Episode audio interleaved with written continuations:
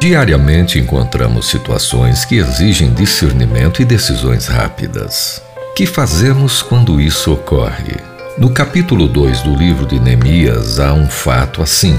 Neemias estava triste diante do rei por causa da desolação de Israel. O rei, querendo ajudar, perguntou-lhe qual era o seu pedido.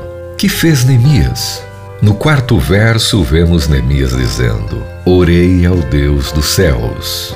Ei, você teria a mesma atitude? Você se lembraria de orar como fez Neemias? O tempo era muito curto. O rei esperava uma resposta imediata e Neemias ainda teve tempo de consultar o Senhor. Como?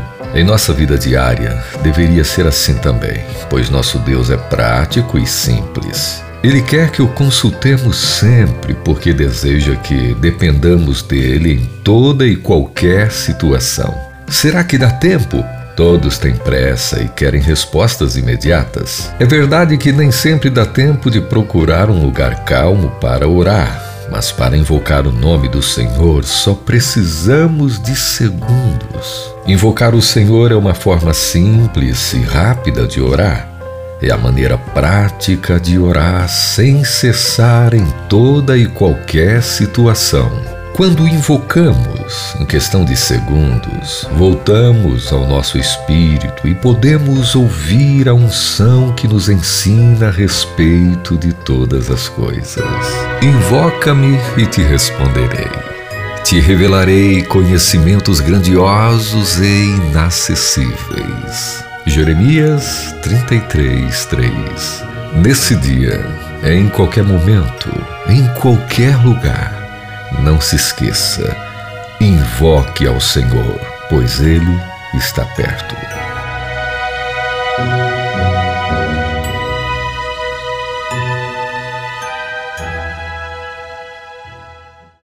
Ria se puder. Pense se quiser. O fato de estar em águas limpas não significa estar limpo.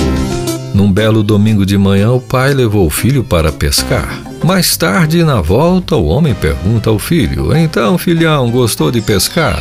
Gostei, papai. E quando é que vamos comer os peixes? Primeiro, filho, temos que limpá-los. Mas para que limpar se eles, papai, já estavam na água?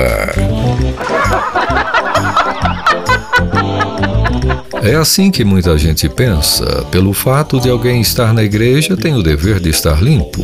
Por ter uma Bíblia ou nome de cristão já é o bastante para a pessoa ser correta.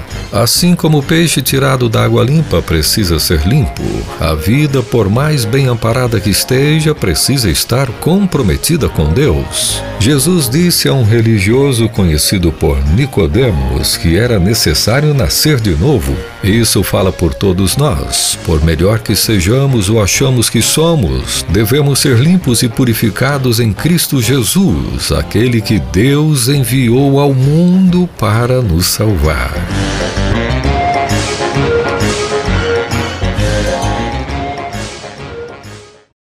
Ria se puder.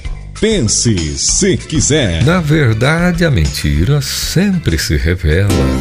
Betinho, por já ter 10 anos, teria que pagar passagem no ônibus. O pai, então, querendo bancar o esperto, pede que Betinho diga ao cobrador que só tinha 9 anos. Quando ia passando por baixo da roleta, o cobrador pergunta: Menino, qual sua idade? Senhor, tenho nove anos. O cobrador, ainda meio desconfiado, volta a perguntar: E quando é que você vai fazer dez anos? Betinho, sem pensar duas vezes, foi respondendo: Senhor cobrador, farei dez anos assim que descer do ônibus.